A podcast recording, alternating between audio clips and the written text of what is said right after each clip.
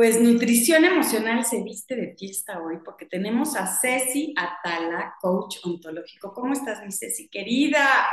Gracias por invitarme, Jackie. Muy feliz de estar aquí contigo en tu espacio. Muy feliz. Gracias a ti. Y es que recurrí a ti para tener esta entrevista acerca de procrastinar. ¿Por qué procrastinamos? O sea, me pasó a mí que empecé a procrastinar muchas cosas y me di cuenta que estaba pasando por un mal momento de mi vida y que por más que intentara yo ponerme metas, horarios y cosas que hacer, no podía. Creo que me estaba como vaciada de energía. Y quiero que nos expliques por qué procrastina la gente, mi Ceci, cómo poder organizarnos, porque siento que es un círculo vicioso procrastinas, no haces nada, te sientes culpable, te sientes mal, te entra la ansiedad, vuelves a no hacer nada, te sientes inútil, vacía. Entonces, a ver, vamos a ver cómo podemos romper eso y volvernos como a llenar de energía o empezar poco a poco. Me gustaría poner como plataforma base que cuando uno empieza a dejar sus pendientes al lado, lo que se genera en la parte emocional de tu, de tu cuerpo y de tu mente es un vacío. Y si habláramos de la, desde la tanatodinamia, el vacío en la persona humana, sentir vacío, es lo único que me permite sentir o perseguir el hambre y atender el frío. ¿Por qué digo esto? Porque hay un principio funcional de dejar botada mi agenda, que es atender mis vacíos emocionales. O sea, si, la, si, si yo suelto la agenda y procrastino mucho tiempo, ya puedo estar cayendo justo en este perderme a mí. Sin embargo, hay un espacio muy salubre que es revisar lo que está doliendo sin rellenarlo con una actividad cualquiera. a nivel espiritual y a nivel emocional es importante, y hay libros de esto, ahorita les voy a dejar un libro que creo que puede ayudar muchísimo como a entender esto, es importante de repente sostenerme en el vacío y en el silencio para ver qué me duele que esto yo te lo regresaría a ti, Jackie. ¿Qué se movió que generó que tu agenda se pausara o que aquellos objetivos y metas que tenías como en el radar y en pendiente no fueron atendidas? Porque si hacemos silencio, podemos ver perfecto lo que perdí. Y desde esa pérdida, desde ese dolor, que empieza un duelo, puede ser que yo necesite postergar aquello a lo que ya me había comprometido para mirar mi dolor y darle una salida. Entonces, el inicio de un vacío me parece que puede ser muy funcional, porque también dentro de ese espacio puedes preguntarte, ¿a dónde estaba yo yendo en automático y qué de esto que hoy tengo sigue haciendo sentido? Venimos de años de trabajar y vivir en automático. La, la pandemia nos pausó a fuerza. Y muchos de nosotros, incluso en la pandemia, nos activamos haciendo una adaptación de nuestra agenda en otras cosas. Entonces digo, lo que también creo que tenemos que mirar es que traemos un chip de que si no produzco sin cesar, no valgo. Sí, que también eso es algo que hay que tener cuidado. Mucho. Porque también llenarte de actividades es una evasión total. Emocional emocional, ¿no? O sea, yo tengo la agenda llena, nunca toco lo que siento y nunca veo lo que necesito y nunca me transformo porque yo nada más voy cumpliendo con todo. Productividad insana, inútil, o sea. Ahora, creo que para empezar este tema, la pregunta maestra sería, ¿en qué se me ve el tiempo? Porque si revisamos, muchas veces quiero llegar a hacer algo, pero realmente pierdo el tiempo en lo que está ahí como para ser atendido, más no es importante. Es decir, me quiero sentar a, empezar mi taller o a leer un libro o a hacer mi reporte o a vaciar mi Excel de ventas o a hacer el cálculo del mes o a hacer el súper en línea. Pero antes de eso yo estoy, me hago el café, saco la taza, veo que hay en el refri, me voy a sentar, pero entonces ya me incomodó el pantalón, me lo cambio, o sea, ahí empieza el no llegar a tiempo a las cosas que te pusiste. en cosas cotidianas. Las redes sociales. Eh, ese para mí sí, sin duda, ¿no? Scrollear sin parar. Está cañón. Y creo que justo es pensar, antes de juzgarte, a qué estás comprometida realmente. Porque la persona que ya se cataloga o se etiqueta de procrastinador no se ha preguntado si realmente ese compromiso es algo que ahorita quiero adquirir, en lo que sea. Yo quiero emprender, yo quiero volverme a activar, yo quiero regresar al ejercicio, yo quiero eh, sentarme a estudiar, yo quiero, da igual. La pregunta es, ¿qué tanto lo quieres? Porque pudiste quererlo o pudo ser una de tus principales metas que no lo es hoy. Entonces, también la, la, procrastinación se vuelve el escudo de defensa para mirar que a lo mejor eso que estoy persiguiendo ya no hace sentido del todo. O que bien necesito un descanso que no me he permitido tener. O que a lo mejor de verdad no he atendido mis espacios de ansiedad y de angustia, porque siempre los estoy revelando en, en actividad automática. Y creo que la pregunta de qué tanto lo quiero es para todo en la vida para las relaciones interpersonales, para el trabajo que tengo, para las actividades de desarrollo personal, para el ejercicio, para el gasto. O sea, creo que todo eso que de alguna manera empieza a verse mermado porque no atiendo mi agenda, tendría que tener primero el espacio para preguntarme qué tanto lo quiero y qué tanto no lo atiendo porque me relaciono desde el estrés, porque el estrés me parece que es la principal causa que la gente procrastina.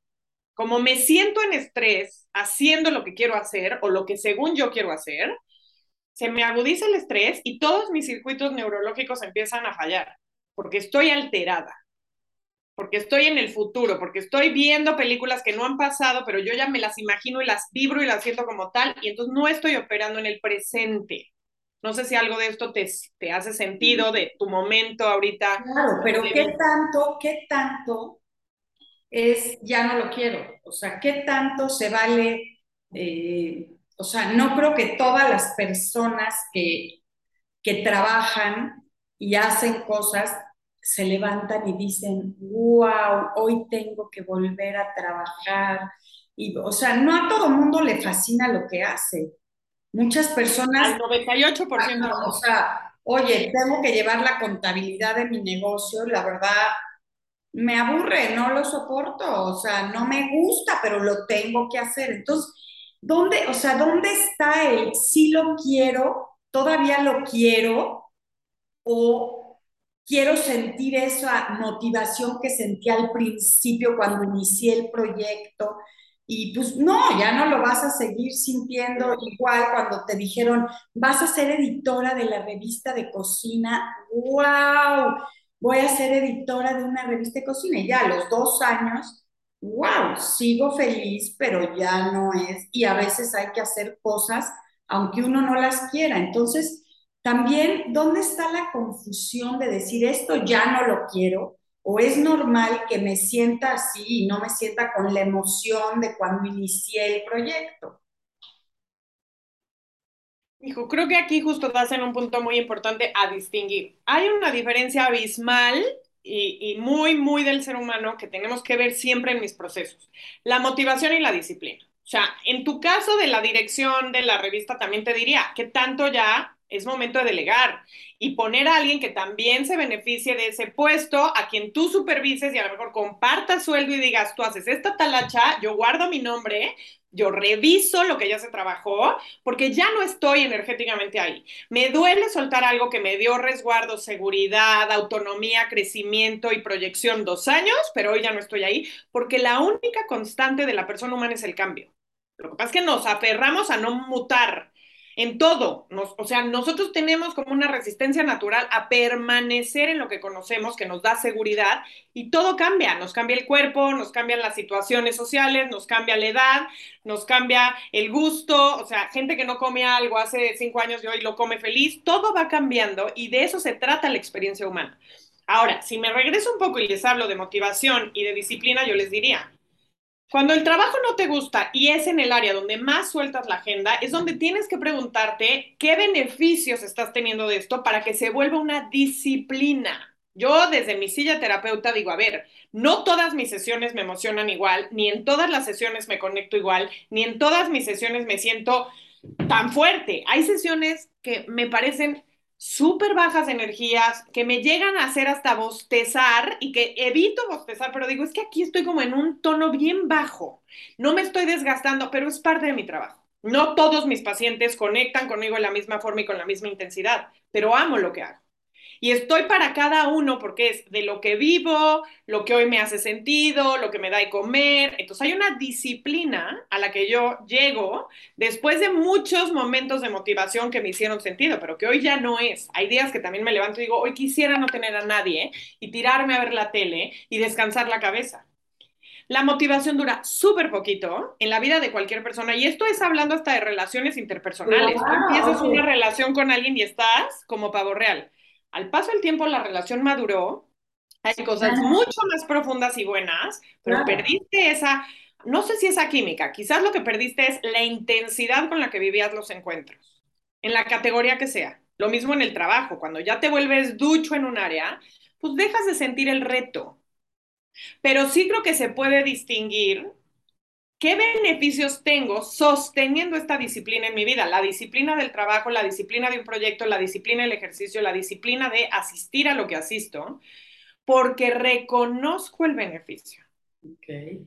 Ahora, todos pasamos, después de la motivación, por un, un, momento bastante largo, y esto hay libros, y ahorita también voy a dejar este segundo como una recomendación, que se llama Hábitos Atómicos. Hábitos Atómicos es un libro que te habla de la importancia de los mini hábitos y que creo que es justo la herramienta que vale la pena revisar para dejar de procrastinar. ¿Por qué? Porque creo que hoy tenemos una cosa en contra que es que pareciera, por lo que vemos en redes, que para muchos el éxito es veloz y en automático, porque veamos cuentas que en dos, tres meses están en la opulencia, vendiendo lo que nadie, claro, Habría que revisar qué hay atrás. A lo mejor hubo una gran campaña y genuinamente hubo una inversión brutal donde el resultado se comió la curva de aprendizaje y llegó a este tope. Pero creo que sí estamos muy mareados por lo que vemos y no conocemos. Entonces, hoy tenemos en contra que las personas no queremos hacer la cúspide de crecimiento. Queremos que si yo empecé algo, eso se mantenga, eso me dé resultados, eso me transforme y eso se sienta bien. Y para nadie se siente bien al principio. Entonces, entramos en este espacio que es como ir a ciegas, como ir a tientas. Y de esto habla el libro, por ejemplo, de si yo pongo, si yo coloco un hielo, un hielo de hielo de, agua, en un cuarto frío y me siento a observar el hielo y el cuarto está a, no sé, a 8 grados centígrados, el hielo va a permanecer idéntico. Si yo empiezo a elevar la temperatura del cuarto, yo no voy a notar ningún movimiento ni ninguna, ningún cambio en el hielo hasta que el hielo toque, hasta que el cuarto toque alrededor de los veintitantos grados. ¿Qué es lo que nos pasa cuando ponemos un hielo en la playa? Tú sales con tu, con tu vaso con agua y con hielo y a los minutos está derretido porque la temperatura del cuarto está ya muy caliente o la temperatura de la playa, ¿no? Pero si tú haces el camino de los 8 grados a los 25, y te quedas solo observando, tú solo vas a ver un hielo y vas a decir, no pasa nada, nada está cambiando, nada se está moviendo. Y esa es la curva de aprendizaje en la persona humana. Ese es el proceso de cambio entre la motivación, que me levanto un lunes a hacer ejercicio, y la disciplina que se logra al año de decir, llevo un año haciendo esto, me siento fuerte, me siento bien, y ya lo hago parte de mi vida. Pero ya no estoy esperando que el profesor me grite o que mi amiga me jale o que pasen por mí para llegar a la clase, porque ya tengo el hábito creado. Y es como pasar de los 8 grados a los 23, donde cuando toca el cuarto los 24 grados, en automático el hielo empieza a dejar un charco y ya es cuestión de minutos o de segundos que se derrite completamente y se transforma. Una persona que se suelta ella misma tiene que entender que para volver a fortalecerse y a transformarse en algo que está persiguiendo, va a haber mucho tiempo de vacío. El libro habla de un año de trabajo personal. Y creo que parte de, atreverme a hacer un cambio en mi forma de soltarme es entender que si trabajo un año, un año, no un mes, un año en esto, sí voy a estar distinta y sí voy a estar fuerte y transformada después de un año. Pero fíjate la cantidad de tiempo en la que estoy hablando. Y no puedo empezar en el nivel 10, empiezo en el 1, porque el cuarto iba de grado 1, ¿sabes? De uno en uno. Y creo que también ese es algo que tenemos en contra, que creemos que porque tengo una idea y me la monto y me la pego, digo, ya va a ser, ni mañana vas a ser experta, ni vas a ser fuerte, ni vas a ser capaz.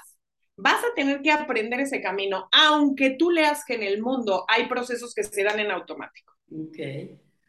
¿Por qué digo esto con esta frialdad? Porque a una persona que se siente y dice, yo quiero empezar, pero no puedo empezar, no le puedes meter una agenda que, de alguien que ya lleva un trip o un entrenamiento fuerte en la vida de muchas cosas juntas. A una persona que de verdad procrastina, necesitas decirle, párate y bañate. Ya bañarte es el nivel uno. Y al siguiente día es, párate, bañate y no te pongas pants, vístete. Y luego es, párate, bañate, vístete y desayuna sentada en tu comedor, no en tu cama. Y luego es párate, bañate, vístete, desayuna y camina dos vueltas en tu casa.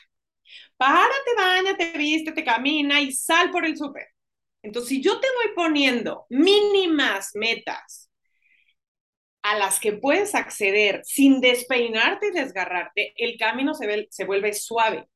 Si tú ves una trayectoria... esto es para una persona, perdón, muy deprimida o que procrastina todo, o, o sea, ya vimos cuáles son las causas de la procrastinación. La depresión, la ansiedad, la ansiedad y el trastorno de, ¿no? El ADD ADD, o sea, el que no te puedas concentrar, ok, sí, trastorno como de atención, sí, creo que ese también puede ser, que a mí no me encanta meterlo, pero bueno, puede ser que sí afecte muchísimo. Falta de atención. Claro, que no puedas concentrarte mucho tiempo en, en los procesos que haces. son esas tres cosas las que pueden hacer que uno procrastine. Depresión, ansiedad y trastorno, de, trastorno de atención, sí. Y para revertirlo y empezar a tratar de poner pequeños hábitos, es eso que nos dijiste. Yo diría que es, primero preguntarte qué tanto lo quieres. Sí. Esa es la pregunta magistral. ¿Lo quiero? Sí. O sea, ¿realmente lo quiero? Yo me quiero parar de esta cama, sí. Yo quiero volverme una vendedora, sí. Yo quiero empezar a hacer ejercicios, sí. Sí lo quiero. Ok, entonces vamos a empezar en el nivel 1. Retador, pero sostenible. Eso es lo primero, porque es como, a, mí me pasa que veo gente que entra, por ejemplo, a pirámides de venta y les dicen, el monto mínimo de venta este mes es de tanto. Si te parece absurdo, no vas a hacer nada para llegar. Pero si yo te digo, Jackie, ¿tú crees que el día de hoy puedes venderme un aromatizante? Uno. ¿Uno? Sí, uno. Le hablas a tu mamá, oye, mamá, cómprame un aromatizante. Y llegas conmigo, oye, sí, sí lo vendí. Oye, Jackie, ¿mañana crees que puedes vender dos? Sí, déjame decirle a mi vecina y a mi prima. Y mañana tres, Claro, y entonces cuando tú volteas, en el mes tienes 30 cosas vendidas. Pero fuimos nivel por nivel. Entonces, pensando en una persona que está en las peores condiciones, donde físicamente ni siquiera ella se controla o esa persona se controla en lo básico, en la supervivencia, en las necesidades vitales, tenemos que empezar desde ese nivel. No puedo empezar a compararme con alguien que lleva un camino hecho, aunque tú hayas sido quien haya hecho ese camino. Ok. Y podemos decir que el empezar a hacer esos hábitos puede ser una solución a tu depresión. O sea, sin duda. Que, que para, o sea, porque es el círculo vicioso, ¿no? O sea, estoy deprimida, no quiero, estoy ansiosa, postergo, procrastino, no hago nada, me siento mal, pero entonces si me forzo a hacerlo, mi beneficio va a ser que me voy a empezar a sentir mejor. La ocupación es una gran medicina y también hay que medir que no sea una ocupación excesiva justo para no ver alguna, algún padecimiento más profundo, pero sí creo que la ocupación, o sea, el poner la atención en algo donde estás creando, donde tú estás creando algo, lo que sea, te va a ayudar mucho a discernir si ese cuento que te cuentas es realmente así de grave o lo estás magnificando por tu inercia y por tu falta de acción. Los pasos que encuentro como muy comunes en distintos autores que creo que pueden ayudar es primero visualizar cómo te sentirías, o sea, imaginar, hacer un cuento imaginario de cómo te sentirías haciendo eso que quieres hacer. ¿Cómo te sentirías haciendo ejercicio en un cuerpo más tonificado, con más energía vital, produciendo oxitocina? ¿Cómo te, cómo te imaginas que te sientes? ¿No? Sudada en tu ropa de ejercicio, saliendo a hacer tal cosa. Luego es, que creo que también esto ayudaría mucho a la gente que cree que no tiene la fuerza en ella misma, atreverte a contar lo que estás comprometido a hacer. Porque muchas veces tener un tutor o tener un acompañante en esa meta te va a ayudar a romper la inercia de quedarte. Esto significa que si yo quiero salir a correr mañana, pero nadie me, nadie sabe, y, es muy distinto a que tenga a mi vecina y le diga, oye, quiero salir a correr y me diga, va, yo te acompaño. Entonces, sí o sí, alguien va a llamar a las seis para decir, ya estás lista porque ya te estoy esperando, ¿no? Entonces, a veces tener un tutor para el logro de objetivos y para salir de, de la, la dinámica en la que estoy metida puede ser súper positivo. Hay un punto donde creo que es importante hacerlo por ti, donde digas, ya me acompañaste al principio, como los papás que acompañan a los hijos al kinder y los dejan en el salón, y hay un punto donde el papá se para en la puerta y le dice, amor, te toca, ya sabes el camino, lo has caminado conmigo, ya llevamos un mes aquí, te toca. Y esta es la parte que te lleva al tercer punto, que sería exponerte, o sea, exponerte al fracaso y a que haya días nefastos, pero al final es exponerte ante ti y ante el otro. Me comprometí con esto y no lo logré, entonces voy a volver a empezar. este mes no logré mi meta. Este mes no encontré algo que me hiciera sentir que mi trabajo valía la pena. Este mes no me atreví a tener esta conversación con la persona. Este mes no me ocupé de mí. Este mes no dejé de ver la televisión como me propuse. Este mes seguí scrolleando en el Instagram. Bueno, pues exponte para que alguien te confronte. Atrévete a tener esa respuesta de, no que sí, porque también queremos ir siempre como sin, sin confrontación. No nos gusta que nos digan no llegaste, ¿no? Ah, y parte del crecimiento es exponerte, a ver tus puntos ciegos, a ver en dónde te acomodas, a ver cómo te arrastra tu caja de creencias y tu manera de vivir. Que bueno, bueno, creo que todos tenemos, o sea, no importa desde dónde lo vivas, lo que me parece es que siempre tenemos alguien que nos quiere chiquitos, ¿no? Y que nos quiere haciendo lo mismo. O sea, la gente se sienta y se suma y se acerca al que está peor que uno, porque acercarme al que está mejor que yo me va a implicar moverme. Y creo que también ahí es interesante mirar de qué me estoy nutriendo mientras procrastino. O sea, ¿cuál es mi, mi narrativa? ¿Con quién estoy? Eh, ¿Quién me alimenta? ¿Quién, ¿Sabes? Porque también elegimos, curiosamente, a aquellos que nos llevan ese vicio. Porque, claro, el que está activo no quiere un amigo que sea una plasma y una bacteria habitando ahí. Claro. ¿No? por ejemplo, el miedo también puede ser una, una, cosa de procrastinar, ¿no? Me da miedo que me vaya mal. El miedo al fracaso, sin duda. Mejor no lo hago. Me quedo con las ganas. ¿Y ahí qué hay que hacer? Pues ahí es como, primero creo que lo que vale la pena es mirar ese miedo, ¿no? Parte de que te vaya bien en la vida es que te vaya mal. Y lo vemos en todos los libros de billonarios, de empresarios, de mentes capaces. Todas las personas que llegaron al éxito pasaron por, no uno, un millón de fracasos. Steve Jobs, o sea, es que el que me digas en su historia, que conozcamos la historia, que podamos tener acceso, te van a decir, Shakira le votaron tres discos, ¿no? La gente que realmente hace la diferencia pasó por miles de momentos que no eran virtuosos. miles. Pero y siguieron. Y siguieron. Y el otro día escuchaba a una amiga que decía esto y me encantó. Cuando tienes claridad de hacer algo, no importa si tu público son dos o tu público son dos millones. Y creo que también es parte de ponerte ahí, ¿no? El decir, me encantaría que fuera un éxito desde el minuto uno, pero si no es un éxito, yo lo estoy haciendo para mí. No lo estoy haciendo por el monto económico, por el aplauso, por la etiqueta, por el título. Lo estoy haciendo por yo probarme que esto que yo me puse, esto que yo quise que estuviera en mi agenda o en mi radar o en mi horizonte, lo puedo hacer. Y esto lo quiero llevar a un plano muy básico. Cuando una persona entra en un régimen de, de nutrición, pues en el mejor panorama, la primera semana que yo restringo ciertos alimentos, voy a notar un resultado súper positivo, pero hay mucha gente que no. Y la gente que permanece te dice, pues no bajé, pero ya me gustó esta disciplina de cuidarme y de desayunar mejor y de, aunque no haya visto en kilos o en báscula o en algo el cambio, lo estoy haciendo porque yo me comprometí conmigo. Si mi cuerpo tarda tres semanas en soltar el primer tanto de peso, pues que se tarde el cuerpo lo que quiera.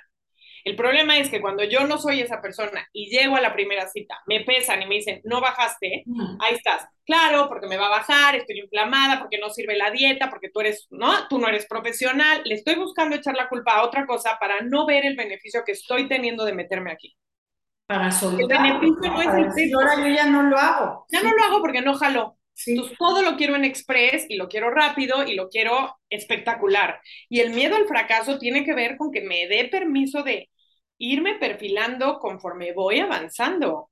Es como tomar clases de manejo y pretender ser la mejor este, chofer, pues no hay manera. lo que te va a hacer bueno es miles de veces pasar por topes, baches altos, bicicletistas, periféricos, acotamientos, o sea, te va a hacer un, un buen eh, driver, se me fue la palabra en español, estar en eso.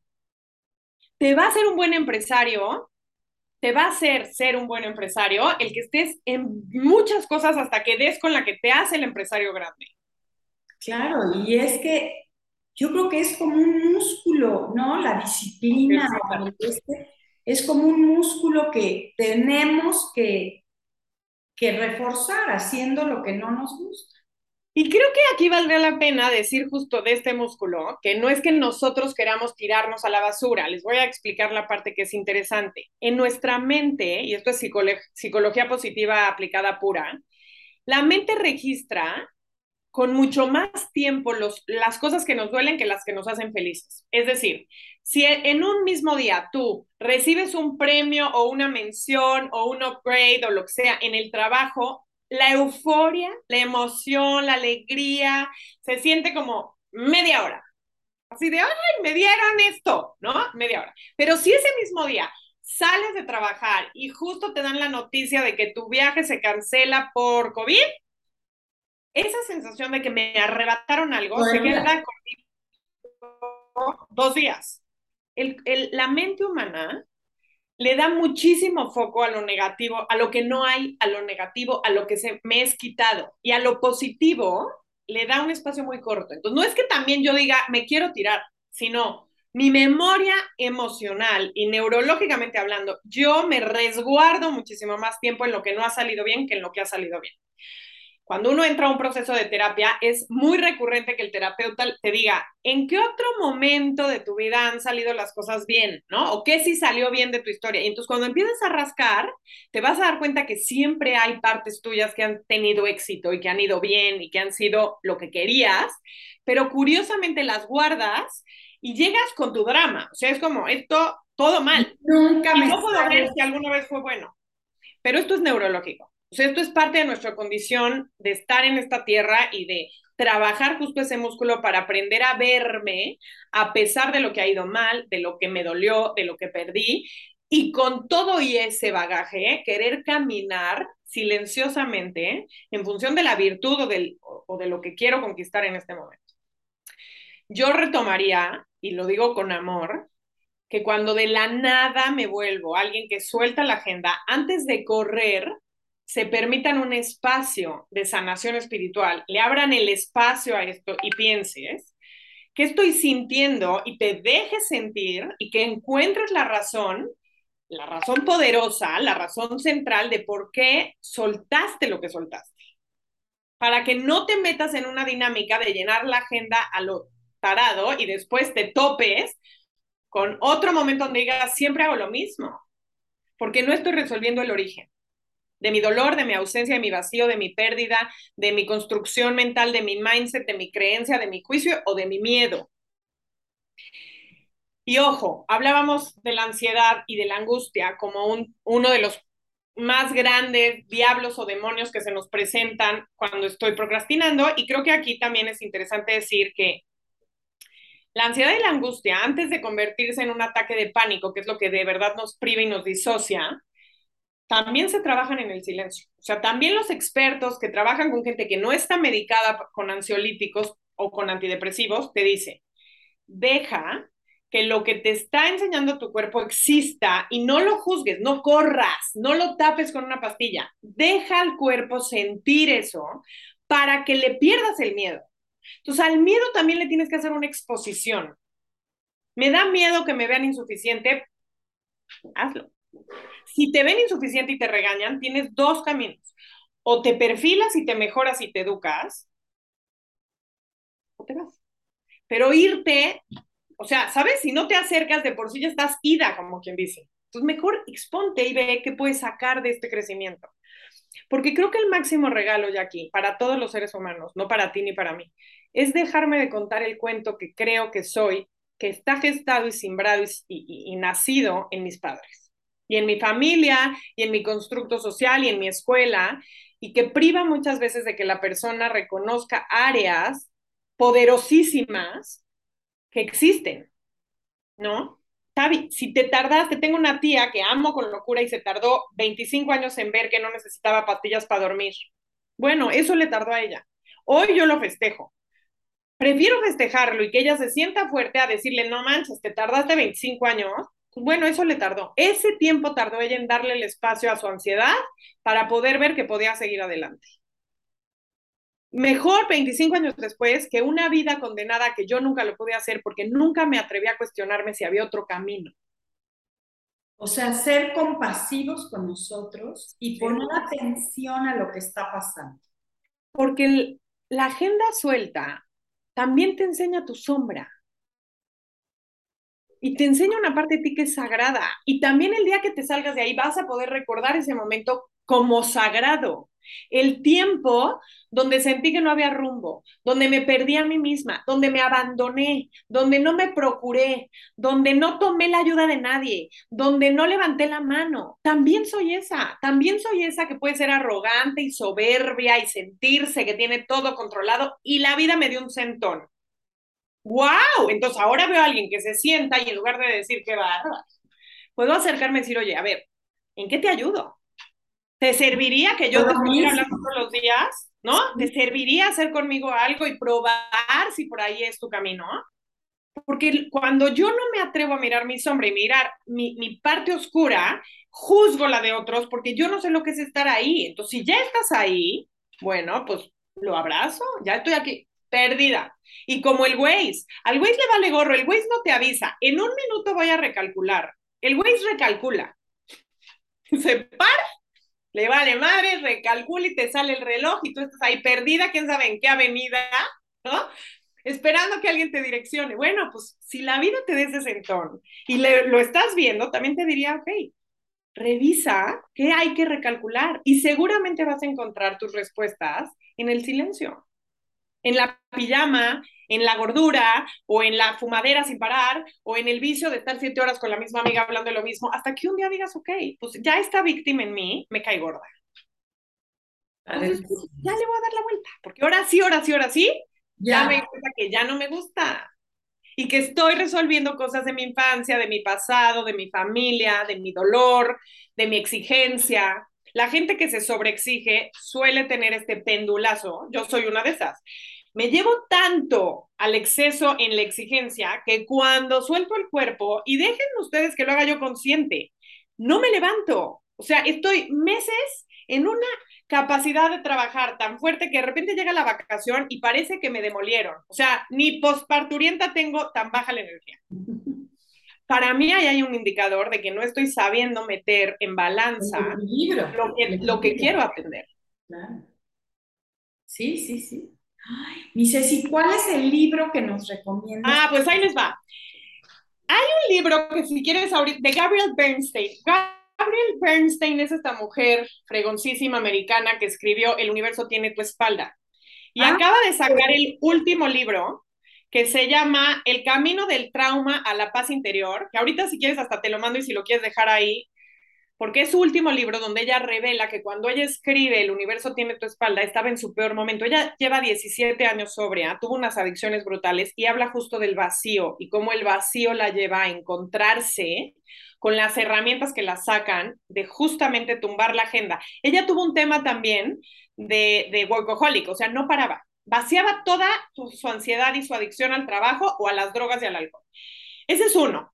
Para la gente que se identifica muchísimo más con tener cuadros de ansiedad graves, hay un libro que se llama Sin Miedo, que te quería buscar ahorita el, el autor. Este libro está probado, es de un psiquiatra que trabaja con pacientes, narra una y otra vez eh, cómo salir de los cuadros de ansiedad para poder empezar a trabajar con las plataformas reales de la, de la persona. Y se me hace un libro extraordinario. Y el tercero que puedo decir que me parece mágico es el libro de hábitos atómicos.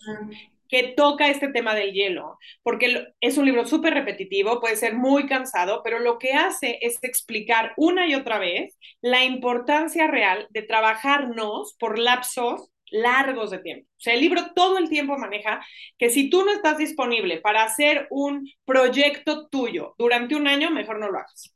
Y esto lo aplica a relaciones, o sea, tú antes de un año no sabes si la pareja con la que estás realmente te está sirviendo y te está creciendo y es lo que buscas, porque antes del año estás en una etapa de enamoramiento. En un trabajo antes del año tampoco puedes medir si está siendo lo suficientemente retador o no, porque estás aprendiendo. En el deporte, antes de un año no puedes saber si es la disciplina que quieres sostener, porque estás también en modo aprendiz, en modo reto, en modo novedad. Entonces, creo que los tres libros juntos, en distintos momentos y de distintas formas, pueden ayudar bien a entender que parte de nuestra vida es, parte de nuestra humanidad es tirar la toalla para tener el espacio de reflexión y decir, mm, sí, esto lo estaba haciendo por alguien más, o estaba trabajando aquí porque era lo que conocía, o estaba sosteniendo esta creencia porque era de mis papás y me parecía absoluta, o esta era mi forma de manejar mi agenda porque en un momento me sirvió. Entonces creo que me quedaría yo con no acercarnos al vacío con el juicio, sino con una capacidad de mirar con asombro, ¿qué me pasó? Celularmente hablando, ¿qué se movió? ¿Qué dejé? ¿Qué sostuve tanto tiempo que de repente me agoté? Y es como esta gran metáfora que dice que si tú sostienes un vaso de agua que pesa 350 gramos, pues, y yo te digo, Jackie, sosténmelo media hora, media hora vas a estar muy feliz. Y si te digo, Jackie, sosténmelo tres horas, me vas a decir como, es tu vaso, ¿no? Pero bueno, te lo sostengo. Pero si te doy un vaso y te digo, tienes que sostener el vaso toda la noche, te va a pesar un montón. Entonces, cuando sueltes el vaso, estás soltando el vaso, pero estás soltando el brazo, pero estás soltando la espalda, pero ya llevas tanto tiempo sosteniéndolo que no vas a querer volver a agarrar, pero ni un caramelo. Entonces, también ahí es como justo el planteamiento de, si me tumbé a esto, ¿qué fue lo que estuve cargando que me quitó toda la paz, que me quitó toda la energía? Porque entonces a lo mejor lo que necesito es un, un espacio para recuperarme y después de recuperarme, puedo empezar a poner un orden. Por eso hablo de que en la recuperación vayamos con pausa. Si no voy con pausa, me voy a desgarrar otra vez. Increíble. Ay, mi Ceci, linda, qué increíble, qué padre. Es un placer siempre platicar contigo. Igualmente, mi Jackie, ya lo sabes. A mí invítame que yo vengo. Estás invitadísima. agradezco muchísimo tu tiempo, tu sabiduría, tus consejos, tus recomendaciones y te mando un besote. Yo a ti otro y te mando si quieres para que lo dejes ahí como referencia a los libros, con los autores. ¿Dónde te pueden encontrar, mi Cecita linda? Me pueden encontrar en Instagram como arroba Ceci Atala-coaching. Me pueden encontrar en el celular 2222 395122 en el correo atala.ceci arroba gmail.com. Gracias. Gracias. Gracias. Un abrazo, mi niña. Un abrazo, mi Jackie. Cuídate mucho. Y tú también. Bye. Bye.